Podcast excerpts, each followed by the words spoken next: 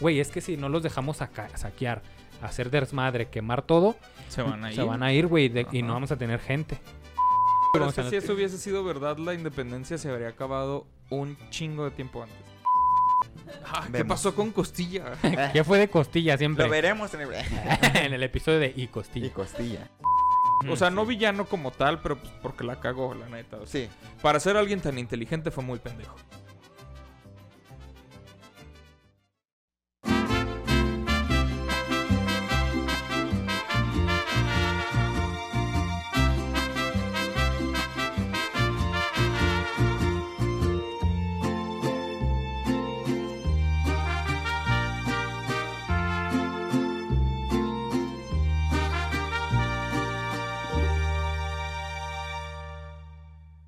Bienvenidos a La Histeria de México, el podcast en el que nos documentamos de diversas fuentes, pero no pretendemos tener la verdad absoluta de la historia. Solo queremos que te diviertas junto con nosotros y un invitado especial mientras les platico sobre los personajes, anécdotas y hechos que ocasionaron la histeria de México. Yo soy Omar Benítez y hoy nos encontramos de nuevo, nuevamente. Ya pasó una semana larguísima. Nada más he comido unos doritos en esta semana. Ay, Mariano, no ¿cómo estás? Estoy muy contento y muy... ¿Cómo se podrá decir? Ansioso de saber qué pasó Ansioso de después. veras. Venimos todos De San con Isidro. venimos de San Isidro. No, pero venimos todos como a ver qué pasó, mijo. Ahora sí, cuéntanos. Ya tenemos contexto. Ahora Espérame, sí. espérame. Primero, Platícame. ¿alguien nos acompaña? Ah, perdón, perdón. Mariano es lo que la va. semana A ver, pasada, es que estoy ansioso de veras de llegar pronto a tu casa. ¿Y qué más? Para a ver y me des unas nadadas. bienvenido Israel Adrián con este bello poema. Eh, hola, ¿Cómo estás hoy después de una semana? yo estoy cansado, hambriento, sí. sucio, eh, pero muy bien, muy emocionado por terminar. ¿Tú cómo estás, Omar? Muy bien también. Cansado, muy sucio, muy hambriento. Qué bueno. No, ¿Tú cómo sí estás, bañé. Mariano? Yo sí me bañé, yo no aguanté. Disculpe, me puse la misma ropa, pero yo sí me bañé. Entonces tú estás mejor. Yo estoy mejor. Diana, peor. ¿tú cómo estás? Bañada, dice, Sí. lavada, es que aquí no, es que eso no es pretexto para no bañarse. Sí. No, ese era el compromiso. A ver, la semana ese fue el pasada compromiso. dijimos el compromiso, vamos a venir exactamente como estamos. Ay, perdón. Perdón. Bueno, Mariano, ¿qué platicamos la vez pasada, güey? ¿Qué fue la semana pasada? Pues ya dejamos al pueblo encendido a punto de matar gachupines. Así nos quedamos. Listotes. así. Listotes. Listotes. Todos listos. Todos quedamos Listotes. listos, ansiosos, cada De quien con su paro, con- cada quien con su Con palo, su pala. y a punto de, de- Es que no sé por qué tengo matar si es coger, ¿verdad? Pues mira, Sí, coger de atraparlos, o sea... o, o no, no sabemos. no, No estábamos ahí. Que como anécdota ya la había platicado, creo que con Fray Servando, no me acuerdo con quién. Bueno, no, ahorita, ahorita les platico. Cuenta, cuenta. Cuentan cuentos. Cuenta cuentos. Cuenta. Pues ya platicamos toda la infancia, bueno, los pocos datos que hay de la infancia de Miguel Hidalgo. Su recorrido por esta vida desde que sus hijos, sus parroquias, sus su Sus otros recorrido, hijos, sus toros. sus toros, toros, sus, sus llegadas, sus venidas, todo. Todo eso. Idas, regresadas. Huida, regresar. Porque era culto, Era culto. porque era cura, Y era Y muy curioso. cura y curioso. Todo eso lo hablamos en el primer episodio, que si usted está viendo este, váyase a la primera parte primero. Eso le va Para que agarre contexto. Sí, en la primera parte, a ver, acuer- a ver, aquí en la historia de México siempre empezamos por dónde nació, qué hizo y la chingada y usted dirá, a mí qué verga me importa en dónde nació, o quién, Ah, quién era pues, su papá. para No, es contexto, importante. ajá. tenemos que bajar a los héroes de su pedestal, humanizarlos, que crecieron en un lugar, así como usted creció, con carencias, con virtudes, etcétera, y luego decirle qué pasó con esa persona que usted decía, Exacto. ah, era un niño de 12 años que se fue a estudiar a la Ciudad de México. Mira, ahora tiene 50 y anda partiendo madre, anda cogiendo gachupines. Porque luego idealizamos a todas las figuras. O sea. Sí. no puedes hablar realmente de cualquier héroe si lo tienes acá. O sea, lo que tienes que agarrar. O sea, si tienes aquí, no sé, a Benito Juárez, a Miguel Hidalgo, a, a- a Francisco y Madero. Si lo tienes aquí, lo que tienes que hacer es bajarlo y así. Y luego. entonces puedes hablar de esa persona. Entonces así ya, ya es todo tuyo. Sí. Sí, pues sí, ya esto eso. Ya Ya, es todo todo tuyo. tuyo. Y en el primer episodio de Miguel Hidalgo platicamos pues ya todo esto. Ahora vamos a platicar qué pasó después del mentado grito de Dolores. Todos saben que dio el grito y ya dicen, En algo Dolores. pasó. Ya, sí. Algo pasó. 11 años después, Independencia. independencia. ¿Cómo, llegaba, cómo, ¿Cómo fue la vida de Miguel Hidalgo durante esos 11 años? Quizá. 11 años. Se dice que Hidalgo, al salir del pueblo de Dolores, en- y puse el pueblo de Dolo- de Dolores porque sabía que si decía al, al salir de Dolores, Mariano iba a salir con algo. Sí. Se dice que Hidalgo, Ah, ah. al salir del pueblo de Dolores, en su paso por Atotonilco, tomó del santuario un óleo de la Virgen de Guadalupe.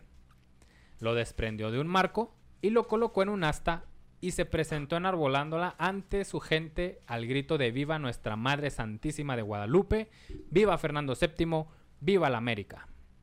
Sin embargo, Luis Castillo Ledón, ¡Ah, huevo! ¡A huevo, O sea, sí, culero! Se empezaron a romper todos la playera. Ay, no. Sin embargo, Luis Castillo Lendón, en su libro Hidalgo, la vida del héroe, narra que, perdón, es que me distraje, pensé que era una cucaracha, eso que iba pasando ahí no era. Eh, Como la de Yuri. ¿Ya vieron? no, ¿cuál? Yuri traía una bandera, güey, y la, la bandera traía una cucaracha. No y lo traía, mames. y luego se le pegó aquí, güey. Y luego Ah, le decían, cállate. todos les decían, una, traes una cucaracha. Y lo, ¿qué? ¿Qué?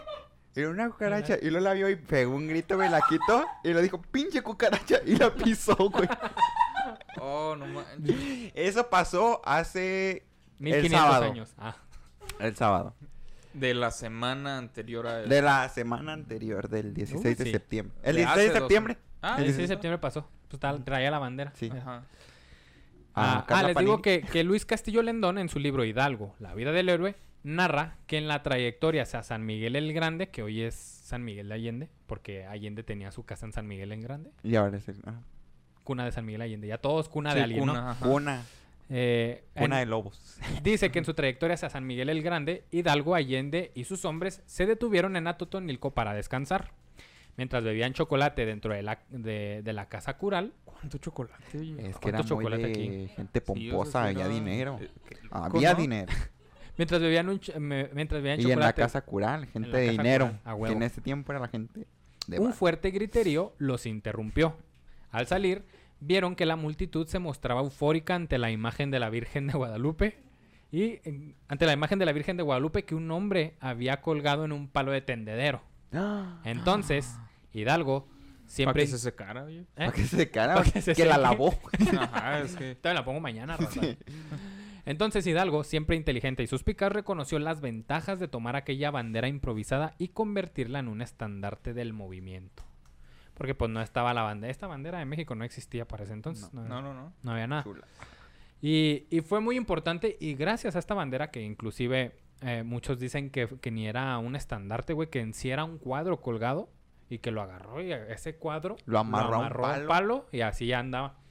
Es muy Con todo y marco, ¿no? Así. con todo y marco, Pues güey, sí, sí, güey. que era así el cuadro.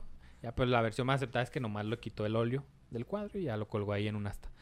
Eh, ah, esto fue muy importante porque el hecho de que se le uniera mucha gente fue gracias a la imagen de la Virgen. Porque Ah, si les decías, vénganse, vamos a pelear por la causa de los criollos. Ah, chinga. Ah, pues. chinga, No, chinga no, tu no, madre, no, güey, pues no, ¿para ajá. qué? Entonces, ah, es por la Virgencita, güey, ¿eh? No, le iban a No, no. decir, eso se me hace mala idea, criollo. Sí. Creo yo que está mal. Creo yo que... Oye, pero pasó lo mismo que en la guerra cristera, güey. O sea, les... Ah, era, sí pone atención. Mariano, a ver, Saludos a Pedro el Pocho. Saludos a Pedro el. Pocho. Este, Gran pues con jugaron con esto que es la fe para incitar al pueblo, ¿no? Pasó lo mismo. Quiero pedir una cámara, ¿puedo pedir una cámara?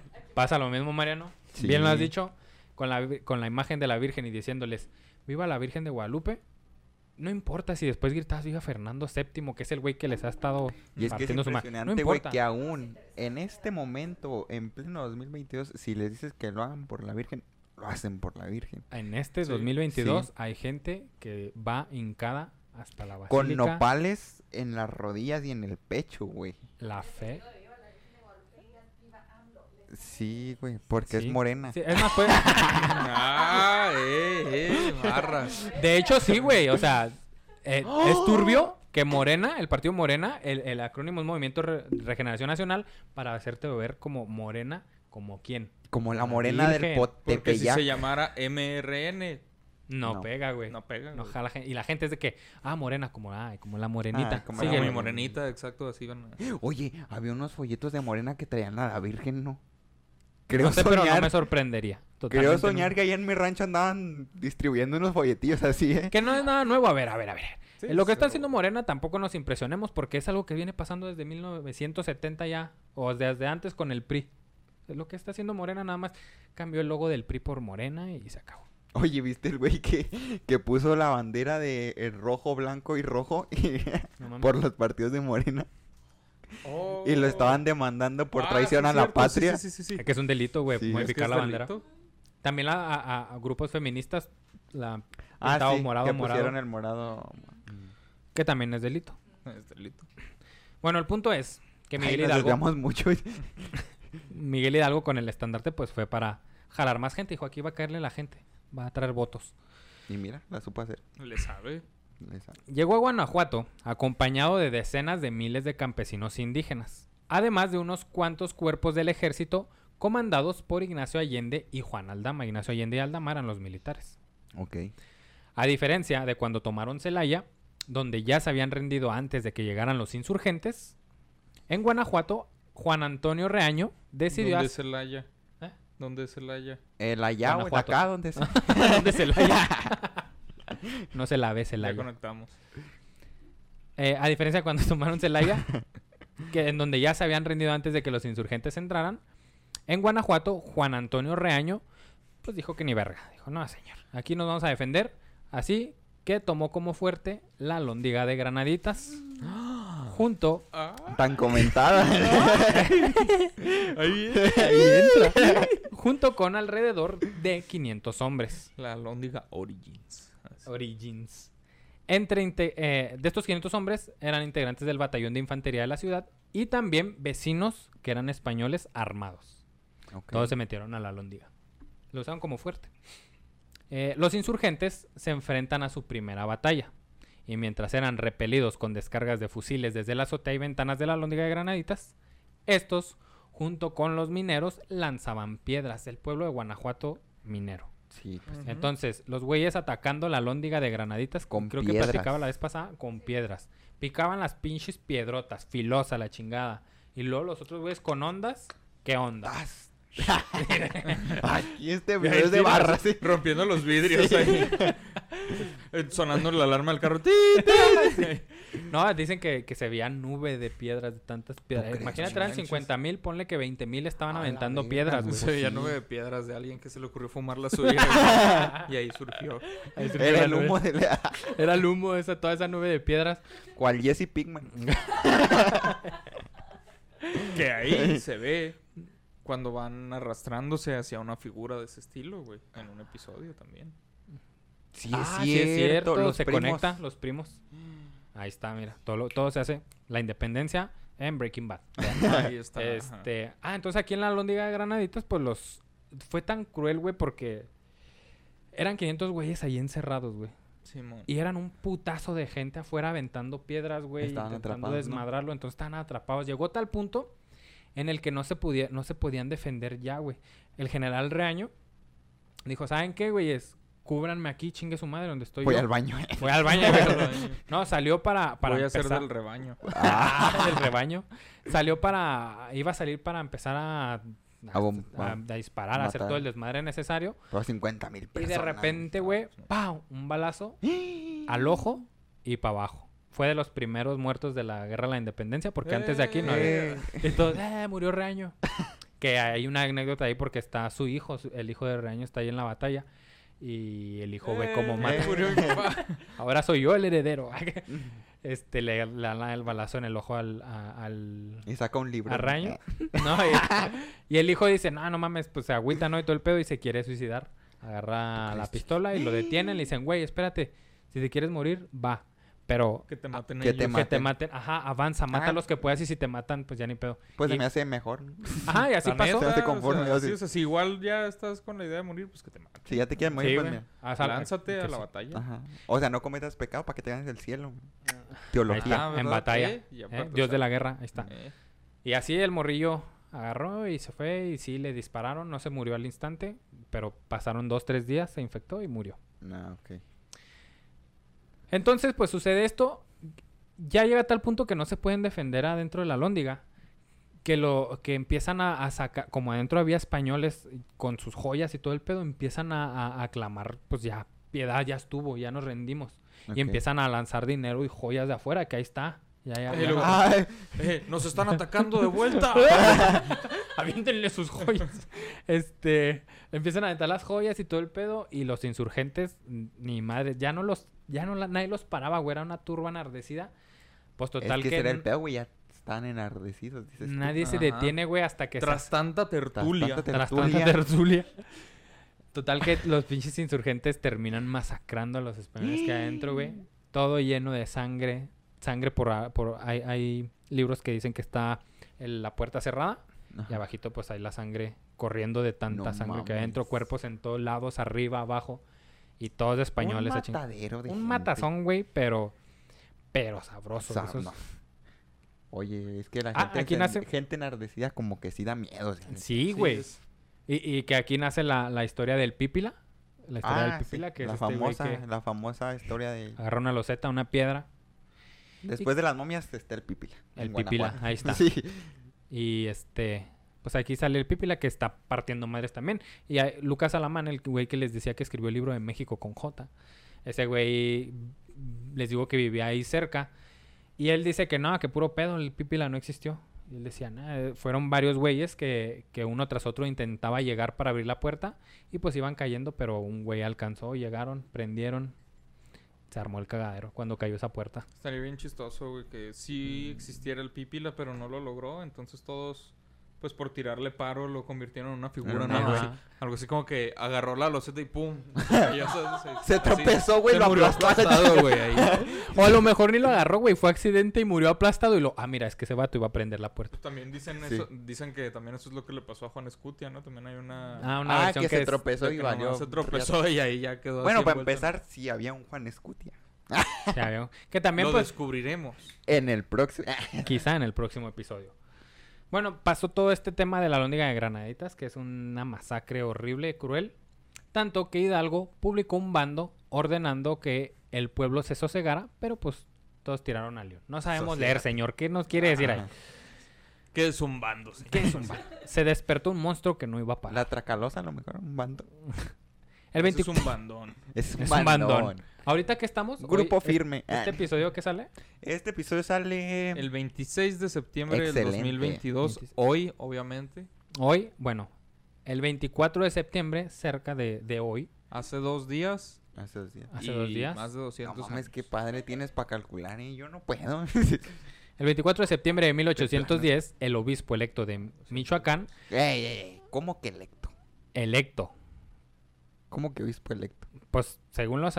Fíjate a lo que voy, a ver, tú nos corriges. A ver. A ver, dale. El obispo electo de Michoacán, Manuel Abad y Queipo, todos apidan doble, así como que Manuel Abad Y y, Queipo. Bueno, Manuel Abad y Queipo es como igual cura Hidalgo, Simón. Ok. Entre sus argumentos no se encontraba el hecho de haber tomado las armas, el saqueo o las muertes provocadas en la lóndiga de Granaditas por el movimiento insurgente. O sea, Eso no, por eso no lo estábamos comulgando, sino que fue por haber atentado contra la persona y libertad del sacristán de Dolores. o sea, está bien que mataste todo, pero a ver, el sacristán, cuidado. No O tenía sea, la culpa, El güey. sacristán, güey, por eso ya no vas a, ya Cálmala estás excomulgado. Güey, qué ya al ¿Para esto te elegimos como obispo? No. Claro que no, pobre sacristán. Mataste a una Voto persona. por voto. Bajan los arcángeles. Así como que no, yo no voté por él. Sí, ¿no? El cura... Del obispo. Historias engarzadas, dijimos desde el Sí. principio. Sí es, se supo. Sin embargo, la excomunión nunca tuvo validez, pues de acuerdo con el derecho canónico, la facultad de excomulgar está reservada solamente a los obispos consagrados, y Abad y Queipo solo era obispo electo, Ah, no consagrado. No era consagrado. Era sin sagrado. sin sagrado. Si no me equivoco, y corríjanme si me detrás del equivoco, mito. la historia atrás del mito ahí está. creo que ah, hubo un tiempo en que el pueblo eligía al obispo. Por, a eso se refiere con que obispo electo. Ah, ok. A que, por ejemplo, este, no me acuerdo cómo se llama, Agustín de Hipona, fue un, fue un, un obispo electo. De que el, no sé quién es, No, dale, sí, fue de que el pueblo dijo, este güey es muy sabio, nosotros queremos que sea obispo. Pero Ese güey lee. ese güey sabe cosas, ¿sabes cómo? Entonces puede ser que el mismo pueblo dijo, yo quiero, nosotros queremos que ese güey sea obispo. Entonces los obispos, te iba a decir que regularmente, pero siempre son elegidos por el Pueblo papa, sabio. Por el papa. Vamos a decir que AMLO es un obispo. Mm, ándale, electo. Obispo electo. Pues obispado sí, ese. Obispado. Ajá. Más bien avispado, porque... Avispado, mi carnal. bueno, dudesco. Pero, Bueno. güey, ¿te imaginas el desmadre que sería actualmente si se eligieran, si se eligieran los obispos? O sea, así Pues como se hacen las- campaña, ¿no? Todo- Ajá, todo. o sea, ¿te imaginas campañas de obispos? obispo? O sea, No, así- sería- no vamos a violar niños aquí. No es Sí. cierto. En esta, sí, no, sí estaría muy... Pues yo creo que por eso mismo todo lo de la iglesia es acá en secreto, ¿no? Pues también como la política mexicana no es muy... no Muy pública, democrática que no digamos. muy democrática. Pues sí, entonces este güey le dijeron, ¿sabes qué, carnal? Sí está chida tu excomunión, Pero sí que no- mal por pero el no te sacristán, eligió el papa. pero mira, estás desagrado, ¿cómo era? Descon- Desagrado. Sin sagrado. No estás Sin consagrado. sagrado. Eh, pero pues Abadi Keipo lo hizo con el fin de, de provocar miedo a la población y hacer dudar a los Uh. De seguir a un hereje que tenía ya bien merecido el camino al infierno. O sea, fue táctica de que, mira, ese güey que está siguiendo, Es ese güey se va a ir al infierno. Sí, Y si lo Si sigues, tú lo sigues. adivina hacia dónde vas tú. También Ah, va si vas allá. por el mismo camino, mm, no voy a decir Está más. siguiendo a. Satanás. el, en octubre, y Halloween. todos se todos preparando su disfraz y, ah, espérate, es que la independencia, sí. en octubre partieron a Valladolid, lugar que se No pronunció... mames, ¿en cuántos pedazos? Yo iba a decir lo mismo. ni que fueran españoles. lugar, lugar que se pronunció... Ahí te va tu parte. lugar que se pronunció a favor de la insurgencia Tú con Rosita. ¿Tu rosado? Tú con Abad y Keipo. A Tú favor con de la Miguel y tú con Dalgo. ya, ya fue ya. mucho. Ah, Ya, ya. Miguel Hidalgo. Tuvieron una semana para recuperarse de esto, nosotros no. Sí, exactamente. Digo, sí. Eh, bueno, fueron a Valladolid, lugar que se pronunció a favor de la insurgencia en chinga, ya que la mayor parte del regimiento estaba comprometido con la independencia después de la conspiración descubierta un año antes. Les recuerdo que la conspiración esta de 1809 que quería que ya se quería hacer autónoma sucedió en Valladolid. Simón. Entonces cuando llegan los insurgentes a Valladolid, pues ya dicen, ah, pues qué pelada. Ya esos güeyes ya quieren estar con que nosotros. vaya a Dolid, que nosotros vaya a qué? doler. ¿Y para qué quieren a Dolita? Mejor nosotros entonces. ¿Quién quiere ser autónomo aquí? A ver. Vaya ¿Dolit? o Dolit. No puede ser. Eh, el ejército ya tenía alrede- a miles de hombres, alrededor de 80 mil hombres. Ay, güey. Y parecía tener alguna El organización. ejército insurgente. El ejército insurgente. 80 mil cabrones. Y Oye, parecía tener... gente, O sea, aparte de 80 mil hombres, 80 mil cabrones ahí. O más de 160 mil. Todos así listos acá para empezar a cuernear gente. Esos güeyes no son los tranquilos, tráete a los cabrones. este, bueno, ya eran 80 mil hombres y cada vez era más difícil controlarlos. Era tiempo de marchar a la Ciudad de México. ¿sí? Llegar a la Ciudad de México en todas las guerras siempre ha sido llegar a la capital, tomar la capital del país y pues básicamente tienes Sí, ya el de mayor ahí se control. armó. Ya la hiciste. Al llegar a Toluca, fueron informados de que el virrey Venegas había enviado a atacarlos al realista Torcuato Trujillo. ¿Cómo? Torcuato. O sea, güey, también los dioses lo hacen, ¿ves? No solo los reyes. O sea, Thor cuarto y luego salió Thor quinto. Su Loki. Odín sexto. Zeus dos. O sea, Capetín. No. Torcuato Trujillo para ir a su encuentro. El ah, no, encuentro. Thor 4 es el que acaba de salir, ¿no? Hace como dos Ah, meses. Torcuato. Donde sale Iron Man, no. ¿Quién sale? Hulk. No, así ya ¿Sale se otro murió, Avenger, ¿no? Sale Natalie Portman. Ah, sí, cierto. Pues no sé. Que Natalie Portman sale en Stranger Things, ¿no? Algo así. Bueno. El número. Esto ya se salió de control. A ver. Respeten mi guion, por favor. Sí, sí, dale, dale, dale. Porque nos vamos a andar otras dos horas, ¿sí? Va a haber tercer episodio. Bueno, llegaron estos güeyes que eran 80 mil. se enteraron que el virrey Venegas dijo, voy a- a- a- a mandar a Trujillo. Entonces, Trujillo, ve para allá. Ve. Ve ajá. y dales en la madre. Y lo dijo, no, que vaya Dolid. y ya pues ya. El numeroso in- ejército insurgente se presentó ante el menor, pero bien organizado, ejército de Trujillo. Ok. Después de varias horas de batalla, los insurgentes lograron rodear al enemigo y mantenerlo entre dos fuegos. Casi a las 6 de la tarde, Oye, Trujillo... oye, pues les fue bien. Sí, les fue bien. O sea, el reciente los tenía entre Cienfuegos, ¿sabes? o sea, por eso trajeron Este entre dos nomás. Entre Ah, dos. nomás dos. Ha hecho traerlo entre, tre- entre 100 fuegos. Sí, sí, no manches. Casi a las 6 de la tarde, Trujillo reunió a sus tropas y huyeron. Dijeron, Ah, retirada, carnal. Para eso me gustaba. Estos son demasiados cabrones. Estamos tan bien organizados que así nos vamos Que así ir. no- organizados, nos vamos. Fue una victoria agridulce. A pesar de haber ganado, las bajas de los insurgentes, tanto de personas como de artillería, fueron numerosas y esto bajó mucho los ánimos. Aquí ocurriría la decisión más difícil e incomprendida del trayecto de Miguel Hidalgo. Ok. La Ciudad de México se encontraba con el paso libre para que el ejército de Hidalgo tomara la capital. O sea, en ese entonces el paso estaba, Estaba ahí, güey. en la Ciudad de México. Y ahí está el puente libre, güey. libre. Una, menos de una hora para cruzar. No, de volada, güey. Para cruzar a la independencia. Ah, eh, qué no se lo esperaba, eh. Barras independentistas. Eh, ahí está la Ciudad de México, ¿no? Muy bonita y altanera, preciosa y, Y orgullosa. orgullosa, dijera Luis Miguel. Eh, entonces, pues ya si tomaba Hidalgo la, la, la Ciudad de México, pues ya todo se iba a poner chido. Probablemente ya se hubiera acabado la independen la lucha por la independencia en menos de un año. Pero no. Pero que dijo Hidalgo. It's No. too easy. este. Aquí, aquí ocurre la decisión que marcó la historia de México y de Hidalgo. Contrario a esto, ¿Y de Miguel? con- contrario, ya se había muerto. Miguel ya. Contrario a esto, a tomar fácilmente Ciudad de México, que inclusive estaba, había grupos que, de- que estaban en Ciudad de México y decían, no, nosotros nada más estamos esperando a que Hidalgo entre con el ejército insurgente para sublevarnos también aquí dentro de Ciudad de México. Pero pues nunca entró. Hidalgo dijo, no, no vamos a entrar a Ciudad de México, vamos a replegarnos. Y hay otra, hay, hay otra versión que, que Hidalgo esperaba que allá se subleven primero en Ciudad de México y luego él entrar. Ok. O sea, como que fue falta de comunicación de que unos esperando a que ellos vengan y estos esperando a que... sí. Güey, pues es que también estaba difícil comunicarse, ¿no? Sí, en ese entonces pues ta- no era como mandar un WhatsApp. Ajá, pues, o sea, pues... O sea, y eso de esperar que llegue el mensaje, si es que sí llegó, ¿sabes? Si es que o sea, llegó, alguien que al vato no lo mataron o cualquier cosa pudo haber pasado, le interceptaron la carta y le juegan algo chueco, que era muy común también.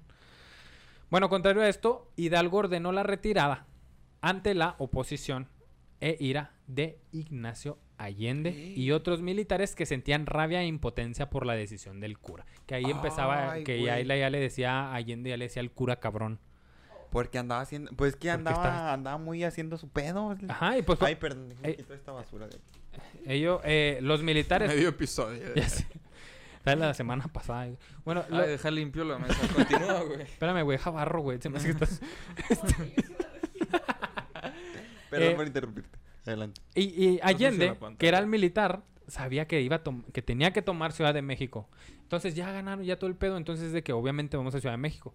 Y cuando Miguel Hidalgo decide hacer la retirada, Allende y los demás militares dicen, güey, estás pero estúpido, ¿por qué nos vamos a ir? Pero no pueden hacer nada, güey. Es tragarse la pinche rabia e impotencia porque los, insur- lo- todos los insurgentes a quién le hacen caso. A Hidalgo. Entonces empieza a leer verga que, güey, Qué pedo. No es que sí andaba haciendo las cosas muy al, como él quería. muy al chilazo, muy güey. al chilazo. De hecho, no se sabe, güey. No se sabe por qué.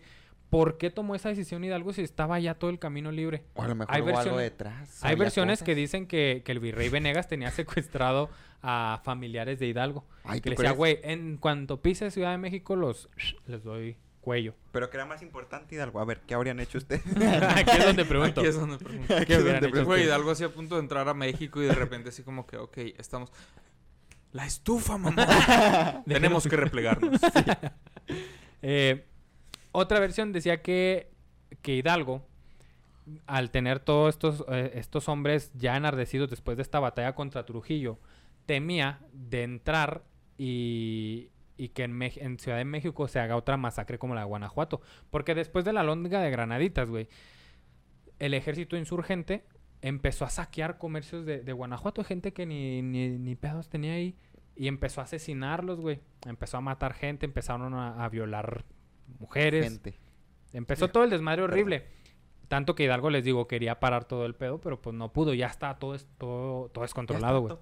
Está todo para la verga. Entonces, otra si en versión. Una de esas fue por eso, güey, que los replegó. En una tal vez hasta pensó, verga, güey, esto no pasaba bajo. ¿Cómo se dice? Mis Bajo los virreyes, ¿sabes? MP3. Así. Ah, ok, sí. En una de esas sí la cagué. A Ajá. lo mejor. Entonces, esa es A una mejor versión, Yo lo güey. habría pensado. Yo dije, a lo mejor la estoy cagando. Ujú, Entonces, es una versión de que no, mejor me reti que dicen que quizá Hidalgo mejor se Cuéntame. replegó.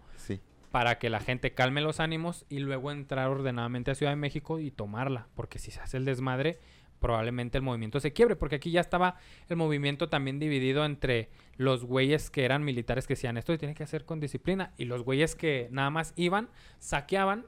Y había güeyes que nada más iban y se llevaban las joyas y jamás los volvías a ver ahí en la Ah. insurgencia, Siempre hay güey, güeyes que van nomás por el desmadre. Ajá. Sí. Entonces, Siempre. era, era, es- esa es otra versión, ¿no? Pero al final de cuentas, la última palabra la tiene usted. Pónganos aquí por qué Hidalgo. Es más, vamos a hacer una encuesta ahí en los historiadores de Llame México. al número que está apareciendo en pantalla, En pantalla. y Y- díganos usted qué opina. ¿Por qué Hidalgo no tomó Ciudad de México? Pasamos a comerciales. Sí. En 01800 mamacitas acá, Sí, Tati. No aplica restricciones. para recibir fotos y videos. Mías. Sí. Ay, Si no, la gente. No, el pinche comercial que como me cagaba que siempre saliera el de manda palabra X-ray y mira a través de rayos Ah, X con tu rayos. celular sin cámara. Ay, sí es cierto. Güey, qué tecnología había antes, Qué tecnología había antes. Pinche celular Hemos- sin cámara. Hemos retrocedido. Debo confesar que yo sí mandé el mensaje. Yo sí lo mandé el mensaje. Qué Yo bueno. debo confesar que yo también, porque quería imágenes de Ben 10 en mi teléfono. De Yo- Ben 10 o no, de, de Galilea. De Galdeamont, dijo. Que, que es el primero OnlyFans. Si te pones a pensar. Si quieres recibir fotos mías, privadas, decía, manda al tal número. Es el primero OnlyFans. Oye, Güey, ¿cómo es que eso se pasaba en tele abierta? En tele abierta. Oye, Por esto murió Hidalgo, ¿se dan cuenta? Que normalizado por eso. lo tenían porque era muy normal. Por eso Hidalgo dijo- fotos. Sí, güey. Dijo Hidalgo, no vamos a entrar a Ciudad de México porque te O imaginas sea, el... estabas bien a gusto viendo incógnito con, Sí. con tu familia y de repente, bueno, no con tu familia. ¿verdad? Bueno, estabas bien a gusto ver, viendo, no sé, 100 mexicanos dijeron con tu familia Sí. y de repente, Laura si Pico. quieres ver más fotos mías, así, era como, Sí, manda. Y, y cualquiera podía mandar, güey. mamá, yo- me das un teléfono. Sí. ¿Qué vas a hacer? Sí. Voy a jugar a la viborita. Pero con otra viborita. los, los insurgentes. Los insurgentes marcharon de regreso hacia Querétaro. En pocos días, el ejército se redujo a la mitad. Como la viborita. ¿cierto? Ya, pues. Los insurgentes marcharon hacia Querétaro. Serios. En pocos días, el ejército se redujo a la mitad. Ah, En Aculco, con 50.000 hombres menos, sufrieron una gran derrota contra el general Félix María Calleja. Félix María Calleja es un cabrón que llegó hasta ser virrey, güey. Pero era de las mejores espadas realistas, Me Félix suena. María Calleja. ¿Ya hablaste de él? No. Era, eh, espera, ¿era qué dijiste? Ahí era eh, general realista, pero pasó Llegó tiempo ser. en la, en la- Ajá, llegó a ser general... Llegó a ser virrey. Bueno, eran las mejores espadas de, del ejército realista. Félix María Calle. Me suena mucho ese nombre. Sí, es que tuvo mucho que ver ahí en la, estuvo Ah, muy ahí en la, en la independencia. Hidalgo y Allende compartían el anhelo de libertad y la determinación para lograrlo, pero las diferencias entre ellos iban más allá de su edad y su vocación. Allende era como 20 años menor que Hidalgo. Para Allende, el ejército insurgente era un tumulto indisciplinado y mal armado que debilitaba al movimiento militar, ¿no? Sí, Esto- en vez de ayudar, pues Entonces, bueno, mal la están cagando y ya hubiéramos ganado la, la, la- la independencia. Siempre insurgentes, nunca insurgentes. Insurgentes. Ah, playera próximamente. Para ya Hidalgo, varias playeras. ya. Te comento. Te entiendo. Yo quería una de sample y sencillo, pero las vendió todas en chinga Lolo. ¿Ah, sí? Sí, el mismo día que las publicó, que las Ah, promocionó en el mismo Un día episodio. antes de publicarlas. incluso. Lolo estaba en su casa sentado y dijo, tengo Son unas mías. ganas de comprar unas playeras de sample y sencillo y nos las ganó todas. y no darle a nadie playeras de Pedro. ¿Qué se le hace? Esperemos a la otra estemos más atentos. Fue nuestra culpa. Así es. Para Hidalgo, el ejército, eh, eh, este ejército, era un mal necesario que había que sostener. Toleraba o se hacía la vista gorda con los excesos cometidos porque la posibilidad de saquear era un plus que hacía que se mantuvieran en las filas. Era lo que decía Hidalgo. Güey, es que si no los dejamos saca- saquear, hacer desmadre, quemar todo, Se van a ir. se van a ir, güey, de- y no vamos a tener gente. Ok. Entonces era lo que los tenía en contra. Allende, Güey, la historia se repite bien cañón, no mames. ¿con quién? En Bueno. Paraguay, aquí no. ¿En qué? No, te creas. Ahí en Paraguay. Sí, sí, aquí no. Eh, no, Aquí no, aquí Ah, casi no se repite nada. Pasa. Allá en otros lados. Allende, como militar disciplinado, Es que vi algo raro. Dije, una curacacha. Una curacacha. Allende, como militar disciplinado, se enfurecía con los insurrectos. Para él, el saqueo y el desorden desvirtuaban todo el movimiento. Hidalgo odiaba el trato áspero que Allende le daba al pueblo. Le caían mejor los insutorcidos. Hidalgo odiaba el trato áspero que Allende le daba al pueblo. Güey, pero tampoco les hables feo. ah, no seas tan mamón.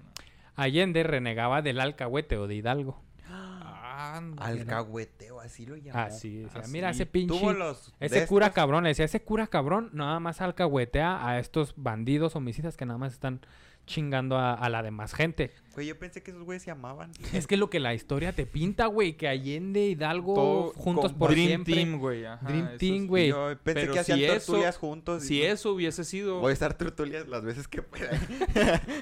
Pero vamos es que a- si eso hubiese sido verdad, la independencia se habría acabado un chingo de tiempo antes. ¿Tú crees? Sí, La- sí. sí, sí. pelada. Sí, pelada. Sí, sí, sido Totalmente. compas. Allende, Nomás que la lucha de egos. Los insurgentes, Mariano, de esta lucha de egos que dices, se separaron. Dijeron, Se terminó. "Ya no puedo con esto". Ariel Camacho. Allende se retiró a Guanajuato e Hidalgo se fue por caminos inciertos hasta Guadalajara, ciudad que fue tomada por otro grupo insurgente. Aquí no solo rehizo su numeroso ejército, o sea, llegó Hidalgo a Guadalajara y a ver de nuevo el ejército. Este güey sa- sabía cómo llamar a, a- a la, a la gente. Eh, bueno, aquí rehizo su ejército, no sé qué estaba pensando. Sí, el no, ejército Max Pro. Sino que logró gobernar una de las ciudades, que es Guadalajara, una de las, era una de las ciudades más importantes del virreinato y lo hizo con total autoridad, haciéndose llamar Su Alteza Serenísima. Su Alteza Ah, eso sí me lo Serenísima. sabía. Eso yo también. Que, que Santana se hacía llamar Su Alteza Serenísima y todos odian a Santana, pero pues a Miguel Hidalgo le dejamos que se llame Su Alteza Serenísima porque es Hidalgo. Es que sí, dale. Porque es cura. Y Ah, es cura. Ahí promulgó varios decretos. El más importante fue sobre la abolición de, las, abolición de la esclavitud y tomó la prensa para difundir lo que él consideraba los principios de la independencia. Ok. Los realistas, al mando de Calleja, habían recuperado ya varios pueblos ocupados anteriormente por los insurgentes.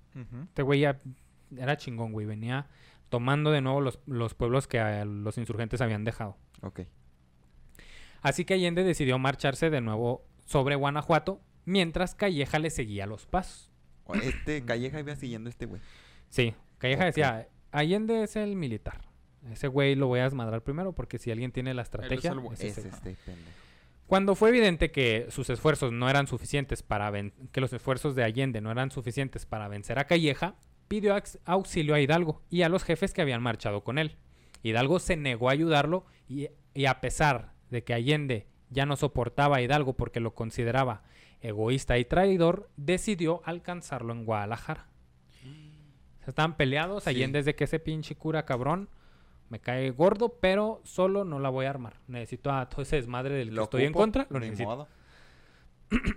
Cuando, Lo odio, pero lo amo. mal necesario. Cuando Allende Ah, fue a su encuentro más. en Guadalajara, el apodo de Alteza Serenísima le pareció repugnante. Sí, no mames. Sí, pero lo que le- Además. Está de más. Pero lo que le provocó. Alteza, Alteza, arre. Serenísimo, Serenísima. no te veo muy sereno, carnal, ¿eh? Lo, lo vemos, lo Lo platicamos. vemos. Pero lo que provocó sus sentimientos que rayaron en el odio hacia el cura fue descubrir que ahí mismo más de 300 españoles habían sido ejecutados por orden de Hidalgo sin motivo aparente y sin proceso alguno. ¿Qué? qué? Y los pasaron a cuchillo, güey. O sea ¿Será que uno tras otro? Porque... o mueres siendo un héroe, güey. O vives lo suficiente para, Para convertirte en Hidalgo. Y sí, eso pasó, güey. Hidalgo. Anótenla para darme la mañana. No Según dijo Allende en ¿qué su pedo? proceso, Ajá. la única solución para salvar el movimiento era deshacerse del cura. Chan, chan, chan, chan. Convencido, Uf, uf.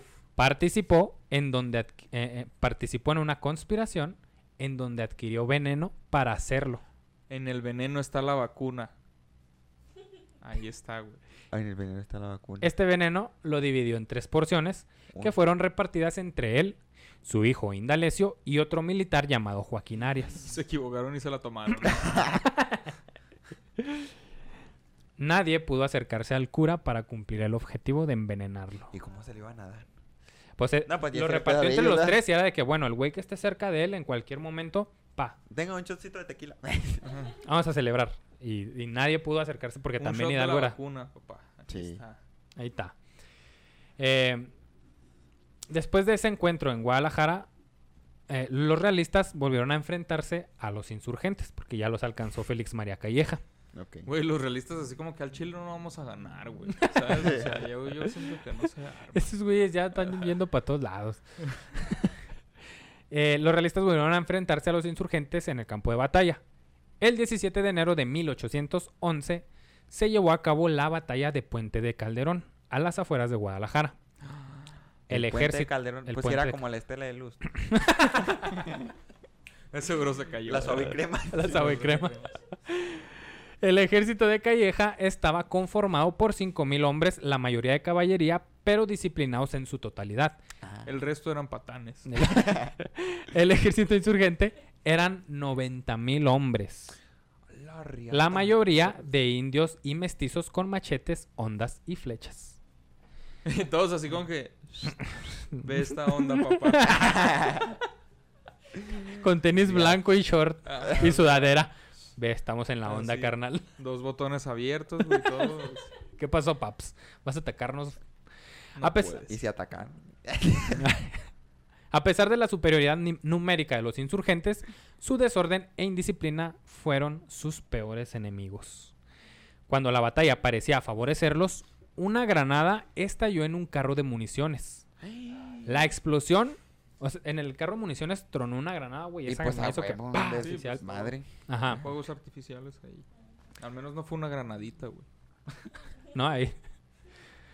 La explosión provocó el pánico entre los insurgentes que comenzaron a correr en distintas direcciones. No eran militares, ellos estaban luchando y de repente escucharon un pinche tronido. Ellos dijeron, es el apocalipsis, la Sí, virgencita ya, valió, nos abandonó. Ajá. Y Va a bajar Jesucristo en este mismo momento. Sí, ah, y es que explota esa madre, güey. Y no es solo el ruido, sino el, el polvo que levanta y el humo, güey. Entonces, de repente todo está negro, güey. Todos corriendo. Alguien vio a la Virgen, qué pedo. Y para todos lados. Y en el humo alguien en a huevo vio a la Virgen. Alguien hago. Ah, Y muy de cerca, varios la vieron de cerca. ya. tortillas. Calleja supo aprovechar la situación y ordenó avanzar abriendo fuego. El ejército realista que parecía que iba a ser derrotado terminó con la victoria. Güey. El puente tenso, de la batalla del puente del Calderón marcó el fracaso del movimiento insurgente de Miguel Hidalgo. Ya derrotados, camino a Zacatecas, porque la, la idea de Hidalgo fue ya valimos Zacatecas. vergas, vamos a, a Estados Unidos y de allá pedimos ayuda y nos reorganizamos. Entonces, camino a Zacatecas en la hacienda del pabellón, los jefes insurgentes, hartos del cura, se reunieron para quitar a Hidalgo de la jefatura del movimiento. Quítese. Era el cura electo. Zacatecas. Cura electo. Zacatecas en Zacatecas. De aquí. Ignacio Rayón hizo un rayón y propuso que dividir el mando político y militar. Dijo, ¿sabes qué? Este ejército es un desmadre. Vamos a dividir. Alguien va a tener el, el liderazgo político y alguien el liderazgo militar. Hidalgo se quedaría con el primero. Hidalgo, perdón, Hidalgo se quedaría con el movimiento Político. y Allende con el movimiento militar, tal como se había propuesto desde el principio. Pero que Hidalgo Pero le que valió ciertos verga. ahí, ajá. Sí. Que alguien... No quiso cooperar. Ya hubiéramos sido independientes Sí. en menos de un año. Pero le andan haciendo caso a un viejo pelón. A las 9 de la mañana del 21 de marzo de 1811, los caudillos habitaron el pueblo de Acatita de Baján. Y se No- fueron a Canota. Acá. Acatita. Acatita. Acatita. No está. Acatita. Se, fue- Onta. se fueron a, al pueblo de Acatita de Baján. ¿Por qué no te dije terminar? Acá nota de subir. Acatita de Baján. Ahí en Acatita de Baján, Ajá. las- la gente, eh, ellos veían a lo lejos un chingo de gente dejando libre el camino por donde venían los insurgentes. Ellos dijeron, mira qué vergas, acá está la gente que nos va a recibir. Entonces, ellos ya iban confiados, mira qué chingón, güey. Hay gente que nos sigue apoyando y nos van a recibir con honores. Había un pasillo y ese pasillo daba a una loma. Ok. Una loma. Entonces ellos dijeron, iban ahí los insurgentes y dijeron, ah, pues qué chido. Atrás de esa, lom- de esa loma estaba un cabrón llamado Ignacio Elizondo con sus tropas. Sí. ¿Y ese qué o qué? Ahí te va. Te va. Estaba el pasillo, estaba la loma, Hidalgo Iturbide Allende, digo Iturbide, Hidalgo Allende, eh, Aldama y todos estos dijeron, pues vamos a pasar por el pasillito, ¿qué puede pasar? Nos están recibiendo chido. Entonces van de uno por uno, güey. Así todo el ejército No. tuvo que hacer un pasillo Oh, y no. luego daban vueltita Oh, en la no. loma. No, no. Y en la loma, el general Ignacio Elizondo dijo, véngase para acá. ¡Pum! Hacía preso a Hidalgo, Allende, Aldama, Mariano Jiménez y todos.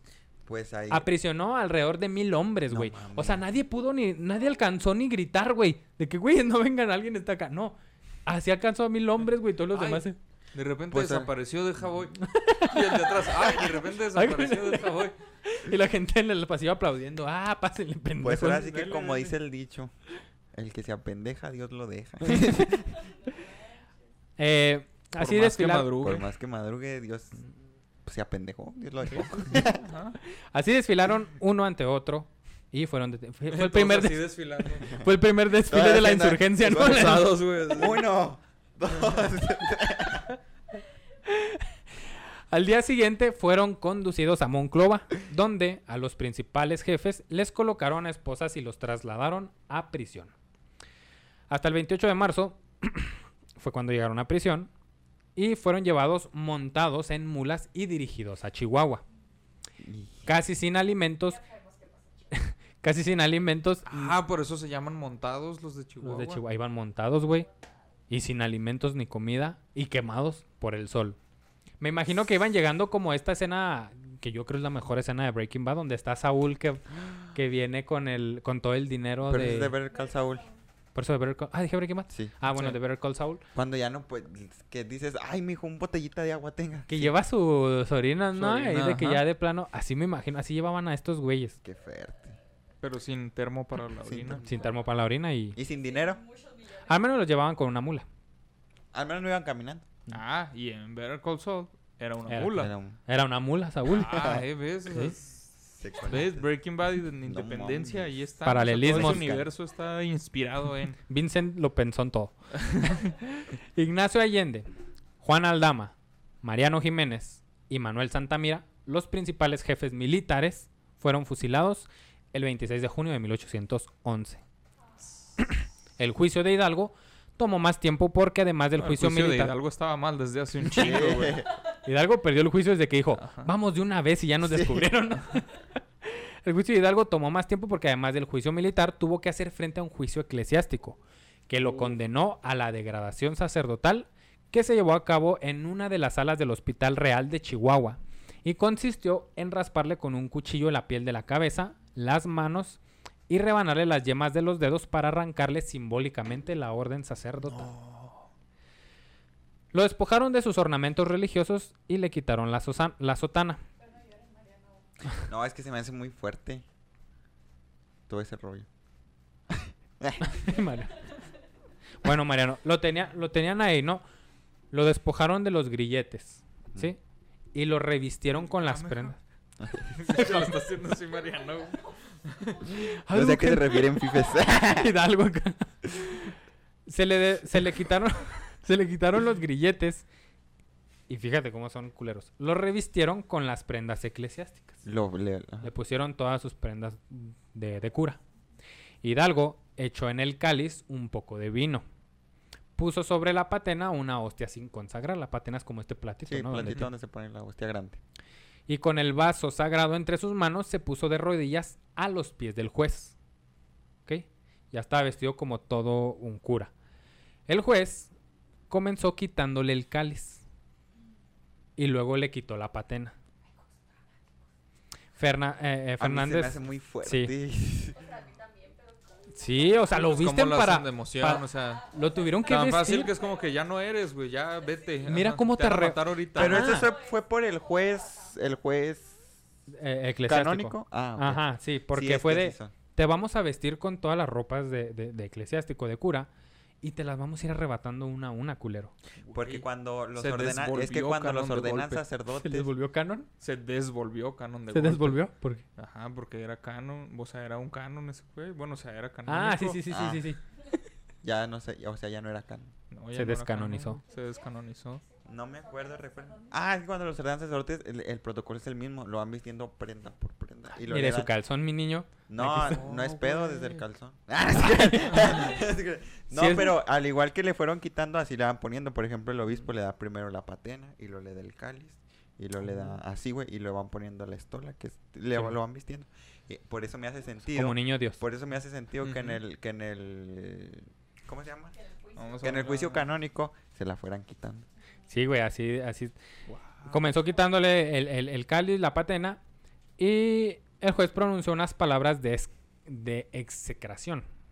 Que es eso que hacen de quitarle El simbólicamente ministerio. todo eso con las palabras. Y con un cuchillo raspó las palmas de sus manos y las yemas de sus dedos y dijo, cito, te arrancamos la potestad de sacrificar, consagrar y bendecir, que recibiste con la unión de las manos y los dedos. Acto seguido... se hace muy fuerte. Mariano ya va a llorar. Acto seguido, le fue quitando uno a uno los ornamentos sacerdotales, hasta que al despojarlo, por fin, de la sotana y el alzacuello, dijo, cito, por la autoridad de Dios omnipotente, Padre, Hijo y Espíritu Santo y la nuestra, te quitamos el hábito clerical y te desnudamos del adorno de la religión y te despojamos de todo orden, beneficio y privilegio clerical, y por ser indigno de la profesión eclesiástica, te devolvemos con ignomia al estado y hábito seglar. No o sea, ya eres un pinche perro ahí sí. nomás. Ajá. Qué fuerte, qué fuerte, la verdad. Al retirarle las prendas sacerdotales, se halló en su pecho un escapulario con la imagen de la Virgen de Guadalupe, de la que se despojó él mismo. Esta yo la traje. Esta era mía, culo. Esta la compré yo. de la que se despojó él mismo, pidiéndose mandar al convento de las Teresitas de Querétaro, quienes se la habían obsequiado. Consumada la degradación, se le, hizo poner de ro- se le hizo poner de rodillas ante el juez, quien leyó la sentencia condenándolo a pena de muerte. Ahora sí, el juez militar. El juez militar. Fue condenado a la capilla y al amanecer del 30 de julio se presentó el padre Juan José Vaca, quien lo confesó y le dio la absolución. Un tambor con sus redobles y las campanas de los templos. Que le hubieran perdonado así nomás como a Maciel. No, Se va a morir solo, van a decir. no. Un tambor con sus redobles y las campanas de los templos anunciaron a los vecinos y al condenado a muerte que había llegado la hora de marchar al paredón. Fuera del edificio lo resguardaban más de mil soldados que llenaban la plaza de San Felipe. En el interior lo esperaban encargados de la ejecución, que era un pelotón de 12, de 12 Todos los soldados soldados. haciendo un pasillo, ¿no? Así también aplaudiendo. Este vato Nada confía más en para los recordarle pasillos. cómo la cagó así. ¿Te acuerdas de esto, pendejo? Hidalgo pidió se le llevaran los dulces que había dejado en la capilla, mismos que entregó a los soldados que habían de darle Ajá. fuego. Unos pulparindos, ¿no? Creo que- Sí, Ah, es que me envenenados. gustan un Ah, chingo, pendejo, nos güey. vamos todos. Envenenado. Se los entregó mientras les decía. Ah, porque también lo- lo- estos güeyes, los del pelotón, iban a fusilarlo y para ellos fue un shock. No era sencillo porque eh, dentro de toda esta creencia católica y todo este sistema, ellos en su mente iban a dispararle un cura, güey. Entonces ellos iban a dispararle un representante de Dios. No sabía, ellos tenían incierto de qué iba a pasar, cuántas Sí. veces fusilas a un cura. Entonces muchos no querían disparar o estaban así de que a la verga.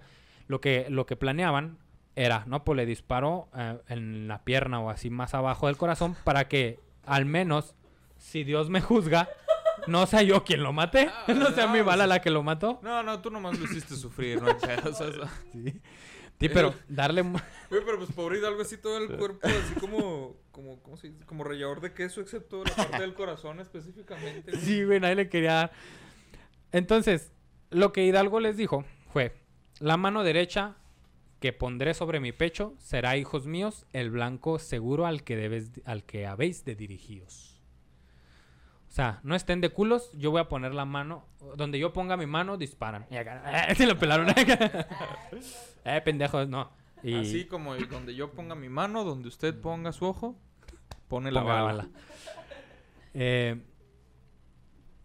siguió su marcha rezando un, bre- un brevario. Que es un bre- breviario, man? No sé, la verdad. Bueno, estaba Es un rezando. rezo breve. Sí. un rezo breve. Ah, es un rezo, sí. ¿Sí? De hecho, sí. Ah, De bueno. la liturgia No de lo las decía horas. jugando, pues es que eso- No, sí. Eh, rezando un brevario que llevaba en la mano derecha, mientras con la izquierda sostenía un crucifijo. El cura Cuando Dolores. la luz del sol es ya poniente, dámela así. Ay, perrito. El cura Dolores besó el banquillo colocado cerca de la pared y después de un altercado por negarse a sentarse de espaldas, porque lo iban a sentar de espaldas de, de a traición para Sí. fusilarlo por traicionero, e Hidalgo decía, no, tan pendejos, pues si yo no fui traicionero, fusílenme de frente. frente. Y se armó el pedo ahí hasta que, bueno, ya señor, se va a morir, siéntenlo de frente pues. Ajá, igual lo vamos a matar. pues. Ajá. Se sentó de frente y entregó a un sacerdote el brevario y el crucifijo. Le ataron las piernas a la silla, le vendaron los ojos y se colocó la mano al pecho. Formados, al fren- formados frente a él, de, eh, formados entre- frente a él el pelotón, de cuatro en cuatro, se dispararon tres descargas que acabaron con su vida. Una vez... Mil hombres, ¿no? Ahí. De cuatro en cuatro, pásenle hasta que estén todos. Ya sin manos y da algo ni piernas, o sea, primo. ya Van por las un- Ya extremidades. desangrado. Alguien máteme, por favor. ya, pues no es cierto. Ah, de hecho, ahí, ahí en el. En donde están. Creo que están los restos de Hidalgo en Chihuahua. Sí. Creo que sí, ¿no? Bueno, ahí en Chihuahua está el calabozo. la- el año pasado fuimos al calabozo de Hidalgo. Y ahí está una estatua de Hidalgo antes de morir. A ver si tenemos la foto y se la Un ponemos. en- pedacito, güey. El pecho nomás, así, un pechito. La mano con el orificio. un pezoncito así de Hidalgo. No, no es cierto. Estaba Hidalgo. Ah, estaba una estatua de Hidalgo así con la mano en el pecho, güey, y con los ojos vendados, listo para la muerte. Está chida, güey, está imponente esa estatua.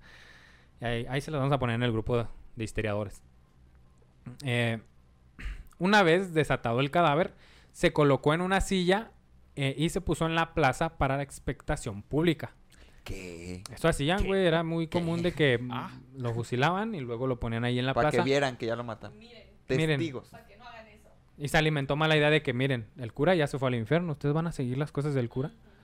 De hecho, por eso la... Así es, no le hagan caso a los curas, ¿eh? Esperen, no. No. Soy un cura. ¿Qué hacemos? ¿Le hacemos caso o no le hacemos caso? Eh, una vez desatado el cadáver, pues lo exhibieron, ¿no? Ahí en la plaza. Su cuerpo fue reclamado por los padres penitenciarios de San Francisco, donde lo velaron y le dieron sepultura.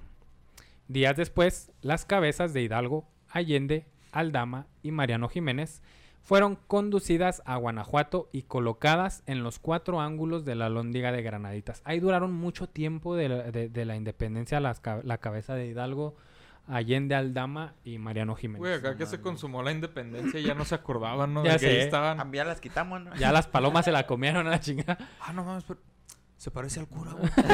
Güey, no lo bajamos a la verga.